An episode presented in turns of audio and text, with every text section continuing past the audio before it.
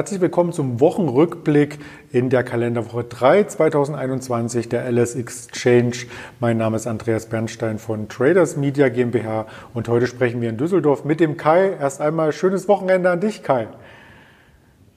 Guten Morgen, Andreas. Hallo. Ja, das Wochenende fängt schön an aus meiner Sicht, denn es gibt ja immer sehr spannende Informationen, die wir hier insgesamt aufarbeiten. Und wer als Zuschauer das noch einmal im Nachgang dann hier ähm, hereinspulen möchte, beziehungsweise an bestimmten Sprungmarken noch einmal heften, kleben bleiben möchte, dem sind die Hörvarianten auf Spotify, Deezer und Apple Podcast empfohlen und natürlich auch die entsprechenden Social-Media-Kanäle, die unter der Woche sehr intensiv bespielt werden, wie Instagram, Facebook, Twitter Twitter und auch der YouTube-Kanal, den wir hier sehen. Zum Eingang bzw. zum Ausgang der Woche gibt es wie immer eine kleine Übersicht, was sich ereignet hat. Und das war gar nicht mal so viel in dieser Woche. Also die alten Themen sind noch immer aktuell. Corona spielt quasi immer noch weltweit eine dominante Rolle im Nachrichtengeschehen. Wir haben nun 92 Millionen Corona-Infizierte weltweit und dabei die zwei Millionen Totenschwelle quasi überschritten. Die Impfungen gehen trotzdem voran. Sie laufen auch Hochtouren. Israel ist da das Land, was die meisten Impfungen schon vollzogen hat. Der Lockdown scheint noch nicht ausreichend zu sein. Der wird in einigen Ländern schon verlängert. In Deutschland wird auch darüber debattiert, ob dies noch über den Januar hinaus gemacht werden muss und vielleicht auch in einer schärferen Form. Die Wall Street beschäftigt sich indes eher mit dem Präsidentschaftswechsel und bleibt auf hohem Niveau der Dow Jones um die 31.000, der Nasdaq wieder unter die 13.000 etwas zurückgefallen und auch der DAX fiel etwas zurück unter die 14.000er Marke. Vor allem am Freitag gab es die meisten Minuszeichen in dieser Woche. Die Impfungen gehen trotzdem voran und die aktuellste Zahl ist von gestern Abend, vom 15. Januar in Deutschland, gibt es nun 961 61.682 verzeichnete Impfungen. Also die Millionenmarke dürfte vielleicht zum Anfang der kommenden Woche hier schon erreicht worden sein. Schauen wir uns die Indizes insgesamt an aus der Vorwoche. So fällt auf, dass der DAX nur im hinteren Feld zu sehen war mit einem Abschlag, ebenso wie die US-Werte, vor allem die Technologiewerte haben hier ein wenig gelitten, fast das Schlusslicht der Nasdaq 100 und ganz vorne standen die asiatischen Märkte, der Hang Seng plus 2,5 Prozent als Wochenperformance und der Nikkei hat ihm, ist ihm gefolgt und beim Nikkei ist es wieder ein Mehrjahreshöchststand letzten Endes, den man hier erreichen konnte und auch der Blick auf die Kryptos, den lassen wir hier immer wieder mal mit einfließen und da hat sich gezeigt, dass im Monatsvergleich Ethereum quasi sich fast verdoppelt hat, der Bitcoin stand vor einer Woche noch bei 42.000 US-Dollar, zwischendurch bei knapp über 30.000, jetzt am Freitag wieder nah an der 40.000er Marke, also immerhin auf Monatssicht plus 83 Prozent. Und es gibt fast nur einen Verlierer bei den großen Digitalwährungen, das ist Ripple, immer noch mit minus 41 Prozent. Auch dazu hatten wir in der Vorwoche in der Sendung hier einiges schon vermerkt. Und das bringt Kai auch so ein bisschen drumrum, dass ich ihn nach den Rohstoffen frage. Ja, ich habe es in der, äh, in der Vorbereitung, in der Präsentation gesehen, mich ein bisschen gefreut, dass, äh, dass wir jetzt digitale Rohstoffe besprechen und nicht mehr Orangensaft und, äh, und äh, Sojabohnen oder so. Ähm, ja, du hast es kurz angesprochen, letzte Woche äh, war der Henry im, äh, im Video am Wochenende und hat viel über Kryptos auch gesprochen. Äh, er hatte, glaube ich, ein äh, Short-Produkt vorgestellt. Das war zum Anfang der Woche auch äh, dann wahrscheinlich deutlich im Plus gewesen, weil Bitcoin ja erstmal unter die Räder gekommen ist, ähm, mittlerweile aber auch wieder erholt. Also ich glaube von ich überschlage jetzt mal die Zahlen von 40.000 Dollar runter auf 30.000, rauf auf 36.000 Dollar. Also das ist schon äh, eine, eine ja, Wahnsinnsvolatilität in dem, in dem Bitcoin. Ein Fun Fact, den habe ich, äh, hab ich gehört am, ja, im Laufe der Woche, dass 20 Prozent des Geldes, das in Bitcoin investiert äh, ist, wohl über ähm, ja, verloren gegangene, vergessene Passwörter für immer und ewig verloren ist. Ähm, naja, da kann man sich auch schwarz ärgern. Da gab es so einen bekannten Fall jetzt hier aus Deutschland. Und ähm, ja, ich weiß nicht, wie sieht es bei dir aus? Hast du noch eine Festplatte irgendwo rumliegen, wo noch äh, 10 Bitcoins drauf? Ich selber nicht, aber ich habe natürlich in meinem Bekanntenkreis auch zwei ähm, Kollegen, möchte ich schon sagen, also sie sind auch so ein bisschen im Finanzbereich angesiedelt, die noch Bitcoins im Universum rumschweben haben, aber die zehnmal hintereinander quasi das falsche Masterpasswort eingegeben haben. Also die sind für immer auch verloren. Und was du ansprachst, das war äh, tatsächlich auch ein Programmierer, der jetzt einen Bitcoin-Gegenwert von rund 220 Millionen US-Dollar sucht. Das war der, oder? Ja, genau, das ist schon bitter. Kann man schon mal schlaflose Nächte äh, äh, bekommen ja, von. Das stimmt. Und damit uns das nicht passiert, äh, werden wir auch heute nicht über Bitcoins, Tokens und Ledger diskutieren, sondern über verschiedenste Aktien. Und da haben wir als Kernthema uns herausgesucht den asiatischen Markt. Denn wie man an der Übersicht am Anfang ja mitbekommen hat, waren die asiatischen Märkte in dieser Woche sehr, sehr stark. Und es gibt da einige Highflyer, die nicht nur in dieser Woche stark waren, sondern die auch in den letzten Wochen hier mit Schlagzeilen von sich reden lassen haben. Und da haben wir als ersten Wert den größten Produzent wiederaufladbarer Akkumulatoren, also wiederaufladbare Akkus, die unter anderem auch in Autos verbaut werden. Und du kannst uns in diesem Bild gleich entziffern, um welche Firma es geht. Genau, das, äh, das mache ich auch sofort. Ich wollte noch mal ganz kurz zurückgreifen ähm, auf die Allgemeinmärkte und warum wir uns das Asien-Thema ähm, ausgewählt haben. Ähm, du hattest es vorher schon kurz gesagt, dass es äh, keine übergeordnete große Nachricht äh, oder wenig große Nachrichten gab. Es gab aber jede Menge kleine, äh, ja, sag ich mal so, so äh, am Rande Notizen oder auch äh, ja, Sachen, die jetzt vielleicht nicht primär den Aktienmarkt betreffen, aber dennoch irgendwie Auswirkungen auf die Wall Street und auf die, äh, auf die globalen Aktienmärkte haben. Ähm, zum Beispiel aus der letzten Woche, ne, wir haben immer noch diese, das Nachspiel vom Sturm aufs Kapitol, wir haben äh, das Impeachment-Verfahren gegen Donald Trump, das zweite, das jetzt, äh, das jetzt angestoßen wurde, wir haben den beiden Stimulus gehabt, wir haben den Brexit äh, weiterhin, ähm, du hast es angesprochen, Covid-Mutation, verschärfter Lockdown, wir haben die beginnende Zahlensaison in, äh, in, in Amerika, ähm, die hat jetzt am Freitag begonnen, glaube ich, mit, äh, mit JP Morgan und äh, Citigroup. Ähm, und all das sind so Sachen, die den Markt schon irgendwie äh, beschäftigen. Ähm, und äh, was uns dann äh, zu dem Thema Asien-Aktien äh, gebracht hat, war dann der Handel am Freitag, weil wir da nämlich viele, ähm, viele ja, Stop-Loss-Wellen gesehen haben und viele Verkaufswellen in, in, in diesen Highflyern. Und da kamen halt auch viele Werte aus Asien. Ähm, zum Beispiel ähm, ja, auf die Aktien kommen wir gleich, aber was auch vorher noch, äh, was ich vorher noch mal kurz erwähnen wollte, ähm, auch Wasserstoffaktien zum Beispiel, Ballard Power, ich glaube 8% im Minus, Ballard, äh, äh Plug Power 10% oder ähm, äh, andersrum, ich glaube Plug Power 8% im Minus, Ballard Power 10%, ähm, auch weitere Werte wie äh, aus der zweiten Reihe Clean Power Capital 8%, Rocktech Lithium 17% ähm, und dann aber auch viele asiatische Werte. Ähm, ich denke zum Beispiel an äh, Samsung SD, SDI, den äh, Batteriehersteller aus Korea, die äh, hatten, ich, ich glaube, gestartet am Freitag waren sie bei 140 Euro. Im Tief waren sie bei uns bei 115. Ähm, im, ja, äh, in, an anderen Börsenplätzen sogar unter 110, um dann am Ende wieder auf 130 äh, zu, äh, zu steigen. Ähm, also was man sieht, und äh, jetzt kommt auch die Brücke zu, den, äh, zu dem ersten Wert, ähm, diese Aktien, die stark gestiegen sind, äh, die können auch stark zurückkommen. Und das zieht sich so ein bisschen wie ein roter Faden heute durch die, äh, durch die Show oder durch, durch, durch das Video, ähm, weil auch der erste Wert, den wir besprechen, nämlich BYD oder äh, BYD, ich bin mir nicht sicher, wie man es äh, oder wie man es jetzt ausspricht. Ich äh, sag mal BYD, ähm, eben der größte Akku. Äh, auch eine Aktie, die am Freitag äh, ordentlich unter die Räder gekommen ist, mit 5% im Vergleich zu den anderen äh, Kursbewegungen noch moderat, aber trotzdem 5% Schwäche. Auch da haben wir viele Verkaufswellen gesehen. Auch an der LSX äh, wurde BYD sehr rege gehandelt. Ähm, ja, BYD ist du hast es angesprochen, der größte Akkuhersteller der Welt, ähm, sind im, im Smartphone-Markt auch sehr aktiv oder äh, auch im Elektronikmarkt, aber natürlich auch im E-Auto-Bereich und ähm, surfen auf, auf der grünen Welle, die, äh, die durch die durch die Märkte zieht seit einigen äh, Wochen und Monaten. Ähm, seit Beginn letzten oder äh, sagen wir Anfang 2020 stand die Aktie bei 5 Euro. Mittlerweile steht sie bei 25, ist also ähm, immens gestiegen das setzt es auch so ein bisschen in Relation, dass wir am Freitag, also sprich gestern, diese 5% Kursverlust gesehen haben. Die sind dann im großen Kontext betrachtet gar nicht so, so schlimm oder so, so dramatisch. Wenn man natürlich jetzt davor sitzt und ähm, sich den Kurs alleine am Freitag anschaut, denkt man sich schon, puh, 5% in, der, äh, in, in so einem Wert wie BYD, das ist dann schon viel und man merkt dann auch, dass viele äh, Verkäufer dann, dann auftreten auf die, äh, äh, ja, dann aktiv werden auf einmal. Ähm, aber man muss es auch immer wieder betrachten in dem, in dem gesamten Kontext. Ähm, was vielleicht noch interessant ist äh, zu erwähnen, bei BYD, der größte Aktionär, viele werden es wissen, ist hier Warren Buffett. Ich glaube, äh, Berkshire äh, hält, glaube ich, 25 Prozent oder 30, äh, knapp 30 Prozent an äh, BYD. Also wenn man hier investiert, hat man auf jeden Fall einen prominenten Partner an seiner Seite.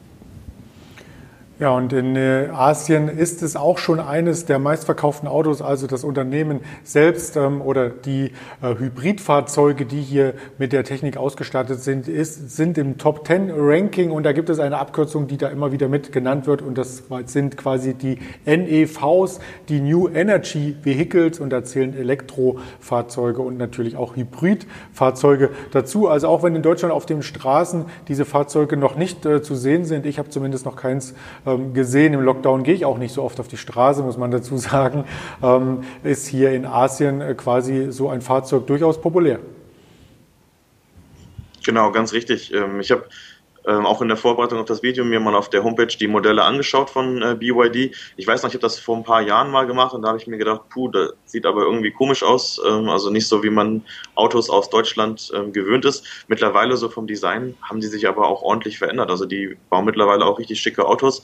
Ähm, wahrscheinlich wird es auch nur eine Frage der Zeit sein, bis man äh, neben den ersten Teslas und Nios, ähm, also Teslas sieht man ja schon, Nios werden wahrscheinlich auch noch auf die Straße kommen und wahrscheinlich werden auch bald äh, Autos von BYD in Deutschland zu sehen sein. Das das denke ich auch. Und dann kommen vielleicht noch ganz andere äh, Modelle hinterher, wenn ich das einmal mit meinem gebrochenen ähm, asiatischen Sprachgebrauch vorlesen darf. Wenn man die Top 10 aus Asien sich anschaut, ist auf Platz 1 übrigens immer noch das Model 3 äh, von Tesla mit 137.000 verkauften Einheiten. Dann kommt auf den zweiten und dritten Platz Huangguang Mini von Saige GM Wuling, dann der Aura R1 und Great Wall Motors, gefolgt von Li Won. Äh, BYD E56, das ist das NIO-Modell und den 5 äh, von BMW, da kommt dann noch ein deutscher Hersteller hinten an. Also eine Menge Namen, die man sich vielleicht in Zukunft einbringen sollte, oder? Ja, absolut. Ähm, und hinter diesen Namen stecken halt auch immer Firmen, die man äh, oder in die man investieren kann.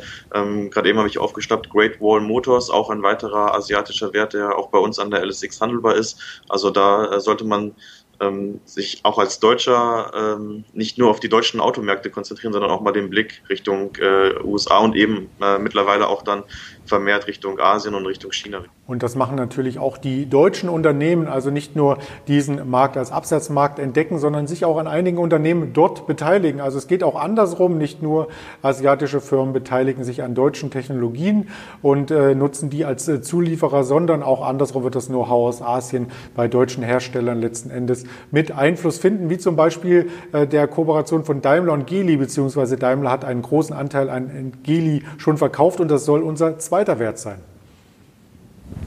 Genau, du sprichst es an, Geely, der zweite Wert, ähm, auch ein Automobilhersteller aus China. Ähm, der Kursverlauf ist ähnlich wie bei äh, BYD. Also auch äh, hier haben wir gesehen, dass wir von äh, Beginn 2020 bis heute einen äh, massiven Kursanstieg gesehen haben. Ich glaube, äh, ungefähr 1,30 Euro äh, war so der Preis bei, von Geely ähm, Anfang, Anfang letzten Jahres.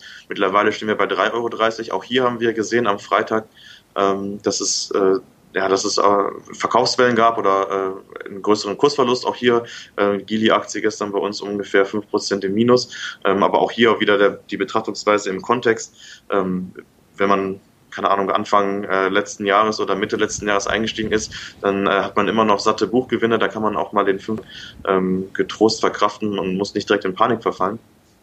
Aber auch hier sehen wir Aktien, die stark steigen oder stark gestiegen sind, sind immer mal wieder empfänglich für eine Korrektur und äh, die haben wir möglicherweise gestern gesehen.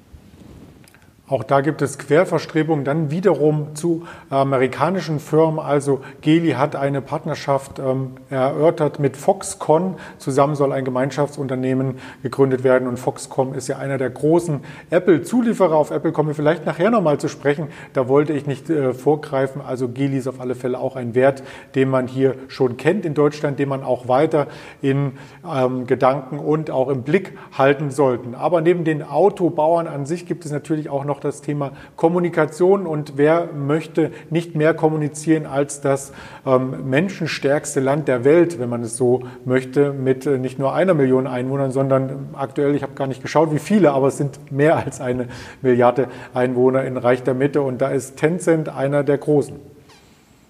Genau, Tencent ist äh, nicht nur einer der großen, ich glaube, sondern sogar der marktbestimmende ähm, Player im Social Media Kommunikationsbereich in, ähm, in, in China und auch darüber hinaus auch in Asien. Also sie sind nicht nur auf China begrenzt. Ähm, ja, Tencent kam kam ähm, Anfang ähm, oder Ende letzten Jahres, Anfang dieses Jahr, äh, diesen Jahres etwas unter Druck. Und zwar ähm, als äh, so in Kombination mit dem Alibaba ähm, Skandal, würde ich es mal nennen, oder äh, rund um äh, die Alibaba und Ant Financial Geschichte. Ähm, wir erinnern uns, da gab es den Börsengang von äh, Ant, der eigentlich äh, hätte stattfinden sollen, in letzter äh, Sekunde aber von der chinesischen Regierung nochmal gestoppt worden ist. Und dann äh, im Zuge dessen gab es dann halt immer mal wieder äh, ähm, ja, Restriktionen oder beziehungsweise die Androhung von, ähm, von ja, Restriktionen. Ähm, in, in der Hinsicht, dass man diese marktbeherrschende Stellung von Tencent und von Alibaba aufbrechen möchte und es hier vielleicht eine Zerschlagung gibt oder dass man Geschäftsbereiche abspalten muss. Ähm, und das hat die, äh, die Aktie erstmal unter Druck gesetzt. Sie ist aber seitdem wieder auch auf einem Aufwärtstrend. Also da haben wir äh, beispielsweise gestern keinen, äh, keinen Kursrückgang gesehen, sondern eher im Gegenteil, die Aktie ist, äh, glaube ein bisschen fester gewesen sogar gestern, aber auf jeden Fall ist hier der Aufwärtstrend äh, intakt. Äh, Tencent steht vor einem äh, brutalen Jahr 2021, wenn man den Analysten äh, glauben darf, ähm, werden sie hier stark wachsen. Sie sind breit diversifiziert. Sie haben auch einen starken äh, Bereich, ähm, äh, einen starken äh, Payment-Arm mit äh, WeChat, mit, mit, dieser, äh, mit dieser App, wo man eigentlich im Prinzip alles machen kann ähm, in, in, in, äh, in, in Asien. Und ja, man ist hier eigentlich sehr, sehr positiv gestimmt, was, ähm, was das Jahr 2021 angeht. Größter Einzelinvestor hier ist vielleicht auch nochmal interessant, ist äh, Nesbes, die südafrikanische Beteiligungsgesellschaft. Ähm, und was auch noch äh, spannend ist bei Tencent, das kam auch diese Woche ähm, am, am Donnerstagabend dann raus und das ist dann auch dann der Bogen für die nächste Aktie. Ähm, die äh, US-Regierungsbehörden haben äh, dagegen gestimmt, dass Tencent auch von dem Investitionsverbot äh, betroffen äh, wird. Von daher äh, äh, gibt es hier erstmal keinen Druck von der Seite. Ja, da gehen wir gleich noch mal drauf ein. Vielleicht noch als Hinweis zwischendurch war Tencent wertvoller als Facebook, also war das wertvollste Social Media Unternehmen der Welt im letzten Jahr. Dann gab es die Konsolidierung in der Aktie, die wir hier letzten Endes gesehen haben. Und jetzt könnte es wieder auf zu neuen Höhen geben. Unter anderem auch deswegen, weil natürlich äh, Tencent äh, der größte, die größte Videospielfirma der Welt mittlerweile ist. Also da gibt es ganz viele Online-Spiele, die man hier nutzen kann von dieser Firma. Und die, Asiaten, die spielen ja gerne Videos, oder? Genau, nicht nur die Asiaten. Ich glaube, das wird auch immer, ähm, immer äh, hier populärer beispielsweise bei mir selber, ich habe jetzt angefangen mit Online-Schach. Also wenn man im Lockdown zu Hause sitzt, dann kommt man auf die verrücktesten Ideen, aber äh, ähm, das zeigt auch mal, dass äh, man sich irgendwie beschäftigen möchte und ähm, ja, diese, dieser Gaming-Bereich, der boomt, glaube ich, nicht ohne Grund. Also ähm, ich kann mir schon vorstellen, dass da noch Wachstum in Zukunft da sein wird. Ja, davon gehe ich auch aus. Und gerade wenn die äh, PS5 äh, vor Weihnachten vergriffen wurde, äh, weicht man auf alternative Modelle aus und vielleicht auf Online-Spiele. Die Internetverbindungen werden ja auch weltweit und in Deutschland natürlich auch immer schneller. Und dann kann man natürlich auch gegeneinander nicht nur ein langsames Spiel wie Schach spielen, sondern auch mal so ein richtiges Actionspiel. Genau, spätestens wenn die Kinder ein bisschen größer sind, äh, wird dann FIFA gespielt bei mir zu Hause. dann lad mich gerne auch mal ein. Äh, da bin ich auch mal dabei. Und das machen wir vielleicht über ein Smartphone, denn da sind mittlerweile die Kameras und Auflösungen und Geschwindigkeiten auch so gut, dass man vielleicht mit 5G hier auch sich online entsprechend betteln kann. Und ein Vertreter ist der drittgrößte ähm, Hersteller für Smartphones weltweit mittlerweile. Äh, Xiaomi, wir hatten am Freitag kurz darüber gesprochen, Xiaomi wird das Ganze ja ausgesprochen und bei euch gibt es ja auch den Flagship Store um die Ecke. Genau, in Düsseldorf gibt es den großen Store. Ich war immer noch nicht drin. Ähm, wir hatten die Aktie ja auch schon mal äh, äh kurz besprochen am Wochenende. Ich habe es immer noch nicht geschafft. Und naja, jetzt im Moment ist halt auch nicht die Zeit, wo man großartig äh, shoppen geht, äh, leider Gottes. Aber äh, sobald das wieder möglich ist, habe ich mir das fest vorgenommen, da mal vorbeizuschauen. Ähm, wir hatten die Aktie ja gestern bei Georg schon kurz besprochen und da äh, schon auf, diese, ähm, auf, auf, dieses Verbot ähm, sind wir da kurz eingegangen. Also was ist da passiert? Das US-Verteidigungsministerium hat ähm, Xiaomi auf eine Blacklist gesetzt, hat gesagt, ähm, oder auf diese Blacklist kommen Firmen, ähm, bei denen man vermutet oder äh, vielleicht auch nachgewiesen hat, dass sie Verbindungen haben zum äh, chinesischen Militär und deswegen sind sie nicht mehr investierbar für amerikanische ähm, Privatkunden. Ähm, das bedeutet, dass sie ähm, Zeit haben, ich glaube, bis zum Mitte November diesen Jahres, um Aktien zu verkaufen. Aber natürlich ist die, äh, die Ankündigung schon diesen Kursrutsch äh, wert gewesen. Wir hatten am Donnerstag ähm, Kurse gesehen, so um die drei Euro im Tief, äh, äh, also nachbörslich, also ich glaube, die Nachricht kam um 18 Uhr oder sowas rum, 18 Uhr, 19 Uhr, irgendwie so im, in, in, in diesem Bereich. Und ähm, ja, diese äh, Kursreaktion, die hat sich dann bestätigt. Auch in, äh, in Hongkong ist die Aktie deutlich schwächer gewesen. Sie war ähm, gestern bei uns ähm, im, im, deutschen Markt sogar zeitweise bei äh, unter 2,90 Euro. Also da gab es schon, äh, schon einen großen Abverkauf. Und ja, äh, der Grund ist natürlich ganz klar dieses Verbot, dieses Investitionsverbot. Ähm, es gibt von Xiaomi auch ADRs, die in Amerika gehandelt werden. Also auch da werden viele amerikanische Investoren und da vermute ich, äh, ich habe es jetzt nicht recherchiert, aber ich vermute, dass äh, sehr stark, dass auch viele, ähm, äh, man äh, kennt sie mittlerweile als Robin Hoodler, ähm, dort investiert sind und ähm, die werden dann wahrscheinlich aufgrund dieser Ankündigung, aufgrund dieser, dieser Nachricht ähm, sehr viele Aktien verkauft haben, haben das dann direkt am Donnerstagabend gemacht, haben das dann im weiteren Verlauf auch am Freitag gemacht. Ähm, die Aktie hat sich gestern wieder ein bisschen erholt. Ich glaube, wir haben jetzt so Schlusskurse gesehen, die um die drei Euro sind, drei Euro. zwei. Ähm, ungefähr. Die äh, auch hier, das zeigt sich wieder, was wir, äh, was wir am Anfang äh, gesagt haben. Xiaomi, eine Aktie, die mega, mega gut gelaufen ist. Ich glaube von um den 1 Euro Anfang 2020 bis auf 3,50 ähm, letzte Woche ungefähr. Äh, und hier sieht man dann äh, eine Aktie, die so stark äh, steigt, wo dann so viele Leute auf Buchgewinnen sitzen. Sobald es dann mal eine Nachricht gibt, die deutlich negativ ist, dann wird auch hier Kasse gemacht und das führt dann halt zu Verkaufswellen und die eine Verkaufswelle führt zur nächsten Verkaufswelle und deswegen sieht man dann auch so deutliche Abschläge. Für mich persönlich muss ich sagen, ich finde diesen Kurssturz von Xiaomi von der, von der Spitze ungefähr äh, bei 3,60 auf jetzt 3 Euro sind es naja, um die 20 Prozent über den Daumen gepeilt finde ich schon ziemlich hart aufgrund äh, oder alleine aufgrund dieser ähm, dieser Ankündigung. Das bedeutet ja, ähm, oder das, das Unternehmen ist ja nicht weniger wert geworden, dadurch, dass äh, amerikanische Investoren nicht mehr äh, investieren dürfen. Also die Meinung, die man äh, vor dieser, vor diesem Investitionsverbot hat, die äh, kann man auch nachher oder könnte man auch nachher noch haben. Ähm, zumal auch andere Firmen, die betroffen sind von diesem äh, Investitionsverbot, ähm, zum Beispiel China Mobile oder China Telecom oder China Railway, äh, bei denen sei die Kurs Reaktion nicht ganz so übel aus wie jetzt bei Xiaomi, was halt auch wieder dafür spricht, dass hier sehr, sehr viele Privatkunden investiert sind und dass die einfach mehr im Fokus äh, oder dass Xiaomi einfach mehr im Fokus ist als die anderen drei genannten. Ähm, aber für mich persönlich, ich fand die Kursbewegung, die Kursreaktion halt etwas zu hart. Aber ähm, auch das zeigt wieder die Fallhöhe, was äh, stark steigt, kann auch stark fallen. Ähm, und das haben wir die letzten zwei Tage hier deutlich gesehen. Vor allem äh, verwundert ist natürlich, dass diese Liste, die du genannt hast, ähm, die quasi das US-Verteidigungsministerium erstellt hat, ähm, sich auf Unternehmen ähm, beruft, ähm, die, ich muss das zitieren, kommunistisch-chinesische Militärfirmen sind. Und äh, Xiaomi hatte gesagt, ähm, wir sind keine Militärfirma, wir bauen Smartphones. Und äh, da gibt es natürlich auch aus Peking, Peking noch eine Reaktion, die abzuwarten bleibt. Und die Internet-Communities sind schon voll von quasi mehreren ähm, Statements und von Ausblicken, was passieren kann, wenn vielleicht ähm, dann Peking ähm, entsprechend reagiert und vielleicht auch Strafzölle wieder auf der anderen Seite einführt auf amerikanische Produkte. Dann geht das Ganze wieder los, was wir jetzt gedacht haben, wird abgebaut. Also ähm, darf, darf mit Spannung darauf geschaut werden werden, wie Joe Biden am Ende damit umgeht, wenn er nämlich der neue Präsident ist. Vielleicht nimmt er diese ganzen Regelungen und diese ganzen Listen auch wieder weg, oder? Ja, das ist, äh, das ist ein super spannendes Thema. Ähm, dieses Delisting von den, äh, von den äh, chinesischen Aktien, da gibt es im Prinzip gibt's zwei Blacklists in Amerika. Da gibt es einmal die vom, vom Wirtschaftsministerium, wo es dann um, um das Thema ähm, Wirtschaftsspionage und, ähm, und ja, Klau von, von Know-how geht. Ähm, und dann gibt es eben das, äh, die Liste vom Verteidigungsministerium. Und ähm, ähm, beide äh, Ministerien haben halt so eine äh, ja, verschiedene Unternehmen auf diese Liste gesetzt. Xiaomi hat es natürlich direkt dementiert. Sie haben gesagt, wir, wir bauen, ne, wie du gesagt hast, wir bauen äh, äh, Endgeräte für den Privatkunden. Wir haben nichts mit dem chinesischen Militär zu tun. Ähm, für mich ist das so eine, so eine erneute Zuspitzung äh, der Situation. Man will nochmal Druck aufbauen. Ich meine, äh, wenn wir, wir haben oft genug darüber gesprochen, über ähm, das TikTok-Beispiel, äh, um Nummer eins zu nennen, ähm, um halt Druck aufzubauen in diesem ähm, Handelsstreit zwischen USA und China.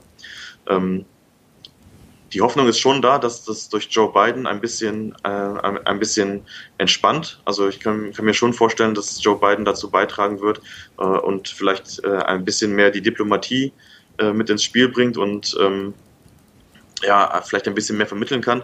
Aber ich glaube nicht, dass er den, den Weg, den, der jetzt eingeschlagen wurde, der vielleicht auch nicht zu Unrecht eingeschlagen wurde, dass der jetzt äh, verlassen wird. Also ich glaube schon, dass, dass, dass diese Zollthematik eine sein wird, die äh, uns noch weiter beschäftigen wird. Man muss noch dazu wissen, dass äh, die chinesische Regierungspartei dieses Jahr ein, ein großes Jubiläum feiert und in diesem Jubiläumsjahr will man sich wahrscheinlich auch nicht als äh, Verlierer gegen die Amerikaner ähm, äh, in Erinnerung wissen. Von daher werden sie auch weiter hart sein. Äh, sie haben auch schon äh, Reaktionen angekündigt. Sie haben gesagt, dass äh, wenn sich äh, Firmen oder sie werden vorgehen gegen Firmen, die sich an dieses äh, Investitionsverbot der amerikanischen Regierung halten. Ähm, ja, also da wird der das Thema wird uns noch weiter beschäftigen und ähm, ich persönlich hoffe halt darauf, dass äh, mit Joe Biden ähm, neuen, neuer Spieler auf den Markt kommt oder aufs Spielfeld kommt, der äh, vielleicht nochmal für ein bisschen Entspannung sorgen kann. Ähm, mal schauen, was, was, äh, was da noch passiert. Ich habe es auch noch gelesen, eine Nachricht, die vielleicht auch noch interessant ist im, äh, in dem Zusammenhang, ähm, auch wieder ein neu aufkommender Streit um Taiwan. Ähm, Taiwan hat ja so eine Sonderstellung ähm, im chinesischen Reich und ähm, eigentlich war es damals, als die diplomatischen Verbindungen zwischen USA und China wieder aufgenommen wurden, war es eigentlich äh, Bestandteil dieser äh, Bedingungen, dass man keine, äh, ja, keine Kontakte äh, keine offiziellen diplomatischen Kontakte zu Taiwan pflegen wird, ähm, sondern es gibt nur so inoffizielle, es gibt auch keine Botschaft, in, keine amerikanische Botschaft, sondern nur so eine amerikanische Interessensvertretung in Taiwan. Und ähm, da kam jetzt diese Woche die Nachricht, dass, äh, dass es jetzt doch ähm, dass die äh, US-Regierung jetzt nun doch äh, möglicherweise diplomatische äh, Beziehungen zu Taiwan aufnehmen möchte. Auch das wiederum hat dann die chinesische Regierung ja, ähm, mit, mit Regress bedroht, sage ich mal. Also auch da haben sie wieder gesagt, wir werden darauf reagieren. Also es ist ein Säbelrasseln, es geht hin und her und ähm, das Thema ist auf jeden Fall noch nicht zu Ende. Da wird noch einiges auf uns zukommen, glaube ich. Vielleicht wird auch den Amerikanern ein Stück weit bewusst, ähm, dass Asien größer ist als nur China, sondern dass es da auch andere Länder gibt. Bei einigen Unternehmen gibt es schon Bestrebungen, natürlich auch mit ähm, asiatischen Unternehmen zusammenzuarbeiten, die nicht in China sitzen. Da hatten wir eine spannende Meldung in der Vorwoche ganz kurz aufgegriffen. Vielleicht kannst du dazu auch noch mal etwas sagen. Und zwar Apple und Hyundai, das Apple Car. Genau, da gab es Gerüchte, dass, äh, dass äh, der südkoreanische Anbieter von, äh, von Autos, eben Hyundai, zusammenarbeiten, zusammenarbeiten will mit Apple. Jetzt ist natürlich Südkorea auch einer der Verbündeten von USA in dem Asien-Pazifik-Raum. Ähm, sodass äh, der diese Nachricht vielleicht nicht ganz verwundert. Ähm, auch da gab es äh, so eine ja, ein bisschen eine kleine witzige äh, Geschichte zu, glaube also finde ich persönlich, ähm, dass der Hyundai-Chef das wohl schon bestätigt hat, dass sie mit Apple verhandeln äh, und dann aber ähm, daran erinnert wurde, dass es doch eigentlich eine Verschwiegenheitserklärung gibt und danach hat er das auch wieder dementiert. Ähm, ich glaube, hier in dem, äh, in dem Fall, wo Rauch ist, ist auch Feuer. Also ich glaube schon, dass, äh, dass da die Gespräche geführt werden zwischen Apple und äh, Hyundai. Hyundai äh, Aktienkurs hat sich ja auch äh, entsprechend entwickelt aufgrund dieser Nachricht. Das ist ordentlich nach oben gestiegen. Ähm, da kann ich mir schon eine Partnerschaft vorstellen. Ja, und ähm, es ist wahrscheinlich für die USA ist es auch nicht verkehrt, ähm, nicht nur auf China zu schauen, sondern auch noch auf den äh, auf die anderen asiatischen Märkte. Ähm, was mir so ein bisschen zu kurz kommt, auch das war Thema in der in der äh, Berichterstattung äh, über USA China, ist die Rolle, die Europa spielt bei diesem ganzen äh, bei diesem ganzen Handelsstreit. Also wir werden da äh, als Europäer mit, mit reingezogen, aber ähm, wir haben irgendwie keine klare Position, wie wir damit verfahren wollen. Also weder Deutschland noch, äh, noch die EU als, äh, als Institution. Ähm, von daher hoffe ich mal, dass wir da nicht äh, ins Hintertreffen geraten als Europäer. Das hofft man natürlich, ähm, weil die Europäer zunächst die Ansprechpartner waren für ähm, genau solche Ideen. Wenn ich mich erinnere, 2014 war ja Tim Cook in München und hat damals mit BMW gesprochen, ob man auf Basis des i3, was damals erst ein Projekt quasi zum Projektstart ähm, ausgerufen wurde, heute fahren die i3 ja schon im täglichen äh, Leben hier äh, durchaus äh, vor der Straße herum, da ein Apple Car zu zaubern und das ging augenscheinlich schief und jetzt spricht Apple nicht mehr mit Tim Cook, ähm, sondern mit äh, den ganzen anderen, ähm, die das Unternehmen lenken, ähm, mit Hyundai. Und äh, Hyundai hat ja auf der IAA 2019 auch schon spannende Autos vorgestellt und beteuert, dass sie in dem Elektrobereich Fuß fassen wollen. Und diesen Sommer soll schon ein 800-Volt-Auto kommen, eine richtig schicke äh, Limousine. Und das könnte vielleicht die Plattform für das Apple Car darstellen. Ja, genau, das, äh, das kann gut sein. Ich kann mir das auch sehr gut vorstellen. Ich meine, ähm, Hyundai hat auch eine, äh, eine sehr, sehr gute Entwicklung genommen die letzten, äh, letzten Jahre. Ich hatte so ein bisschen äh, persönlich das Gefühl gehabt, so auf einmal war, äh, also äh, als ich äh, das erste Mal mich mit Autos beschäftigt habe, äh, mein erstes Auto war ein äh, Toyota Yaris vor äh, mittlerweile 15 Jahren äh, ungefähr. Ähm, da, da hat kein Mensch äh, sich äh, über Hyundai-Autos informiert oder auch an Hyundai-Autos gedacht. Also da war das irgendwie eine ganz, ganz kleine Randmarke. Und mittlerweile ist es äh, einer der größten Autobauer, wenn nicht sogar der größte Autobauer. Da habe ich die Zahlen gerade nicht parat. Aber ähm, die haben sich schon ordentlich gemausert und ähm, das zeigt halt auch, wie man sich entwickeln kann, wie man auch eine, äh, ein, ein so großes Unternehmen auch in so einem eigentlich ja festgefahrenen Markt entwickeln kann, wie schnelllebig das dann auch sein kann und öffnet dann die Türen eben vielleicht für eine Kooperation mit Apple, was natürlich dann eine bahnbrechende äh, Nachricht wäre, wenn es dann äh, wirklich bestätigt. Das Ganze muss natürlich jetzt nicht nur an Apple festgemacht werden, sondern es geht im Grunde genommen um die Plattform, dass auch die Autos längere Strecken vollziehen können und schneller betankt werden können. Und gerade diese 800 ähm, Volt Plattform, die ermöglicht es ja, bis 80 Prozent Ladestrom aufzusaugen innerhalb von 18 Minuten. Also man kann sehr, sehr schnell die Batterien wieder vollladen und kann dann äh, bis zu 1000 Kilometer womöglich fahren. Also das bleibt auf alle Fälle spannend. Aber bevor wir in die Autodetails noch äh, tiefer eindringen, das könnte auch nochmal eine Sondersendung werden, möchte ich nochmal anknüpfen an das, was du gesagt hast mit äh, der Gefahr aus den USA, mit den Strafzöllen und so weiter, was chinesischen Aktien droht. Da gab es nämlich noch eine Aktie, die nicht nur von diesen Strafzöllen vielleicht oder von dieser Liste ähm, betroffen ist, Alibaba, denn als Sondereffekt ähm, hatten wir immer noch den Jack Ma, den Milliardär, vermisst. Der ist einfach weg, oder? Ja, genau, das ist auch schon eine äh, ziemlich sonderbare Geschichte. Ähm, Jack Ma, dass der verschwunden ist und äh, nirgendwo aufzutauchen scheint. Ähm, ja, auch das, diese ganze äh, äh, Thematik rund um Alibaba zeigt eben auch, dass es nicht ganz so einfach ist, ähm, in chinesische oder asiatische Einzelwerte zu investieren, dass man da immer mal auch ähm, ja, über den Tellerrand hinausgehende Risiken äh, betrachten muss. Also es ist nicht nur das, äh, das unternehmerische Risiko, sondern auch das politische Risiko, das hier ähm, mit eine Rolle spielt.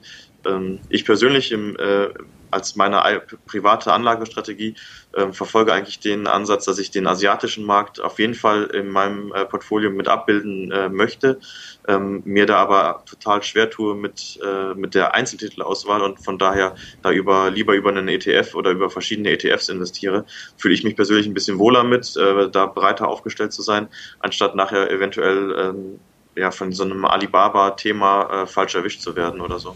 Ja, Jack Ma hatte eines als einer seiner letzten Statements hier so ein bisschen in Richtung Regierung oder kommunistische Partei, muss man sagen, was eigentlich in China dasselbe ist, geschossen und hatte die Banken des Landes eine Pfandhaus-Mentalität äh, vorgeworfen. Also keine richtige Wirtschaftspolitik, sondern mehr Politik als die Wirtschaft im Auge zu haben. Und äh, seitdem ähm, ist nicht nur Jack Ma verstummt, sondern seitdem liegt auch der Börsengang von Arndt Financial auf Eis. Genau, das Thema ähm, wird sich wohl noch auch ins Jahr 2021 hinziehen. Ähm, die letzten Infos, die ich da parat habe, war, dass, äh, dass man hier vielleicht nochmal ein bisschen was abspalten muss, bevor man an die Börse gehen, äh, gehen kann. Ich vermute schon, dass, äh, dass der Börsengang 2021 äh, ähm, passieren wird. Ich vermute auch, dass Jack Ma wieder auftauchen wird. Ähm, wahrscheinlich wird er, wird er dann irgendwie gebremst sein, beziehungsweise wird sich ein bisschen wohlwollend in Richtung chinesische Regierung ähm, äußern. Und ähm, ja, das Thema so mehr oder weniger auslaufen lassen. Also ich kann mir nicht vorstellen, dass, ähm, dass die chinesische Regierung auch komplett äh, irgendwie die Zerschlagung von Alibaba fordert oder äh, diesen Ahnt-Börsengang äh, ähm, komplett absagen wird.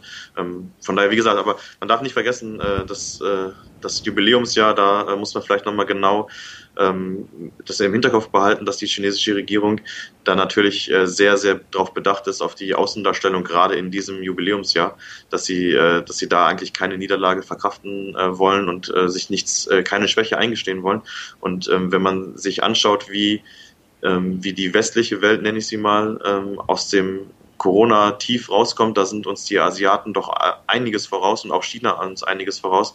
Ähm, von daher könnte es ja, also man muss so ein bisschen aufpassen, finde ich persönlich, dass man äh, ja, in zehn Jahren nicht auf diesen Tag oder auf diese Zeit heute zurückblickt und sagt, das war der Wendepunkt, an dem uns Asien abgehangen hat. Und ähm, von daher ist es als in, aus, aus Investorensicht auf jeden Fall ratsam, sich mit dem chinesischen oder mit dem asiatischen Aktienmarkt und mit der Anlage dort auch zu befassen. Es sind ja schon mehrere Unternehmer und Investoren ähm, zwischendurch mal verschwunden, dann sind Anteile von diesen Firmen in staatliche Hand übergegangen und so weiter. Und bei äh, Jack Ma vielleicht das noch als abschließendes Wort ähm, hatte in Shanghai die Presse dann gemeldet, er hat seine Tür verschlossen und denkt über seine Fehler nach. Eine ihm vertraute Person hat das zu Protokoll gegeben. Also man darf gespannt sein, wie das Ganze letzten Endes endet. Aber wie du schon richtig über den Gesamtmarkt resümierst, es gibt genug Anlagemöglichkeiten, um auch das Gesamtpotenzial eines Marktes abzubilden, ohne zu stark auf ein einzelnes Unternehmen setzen zu, zu wollen.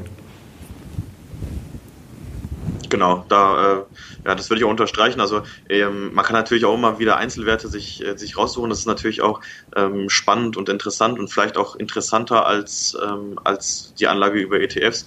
Aber vielleicht macht man das, äh, macht man nicht entweder oder, sondern ähm, ja, schaut einfach, dass man äh, eine, ein Basisinvestment als ETF ähm, hält und äh, dann speziell sich ein paar Werte äh, raussucht, von denen man besonders überzeugt ist oder ähm, keine Ahnung, vielleicht, wenn man ein Xiaomi-Handy hat und einen Xiaomi-Fernseher und einen Xiaomi-Saugroboter und davon total überzeugt ist, freut man sich vielleicht, wenn man davon auch Aktien äh, im Depot hat. Ähm, aber ich würde das immer koppeln mit einem ETF. Also so gehe ich selber auf. Das ist sehr, sehr gut und das sind tolle Schlussworte von dir zum Wochenende. Ganz herzlichen Dank, Kai, für diese Hintergrundinformationen zum asiatischen Markt.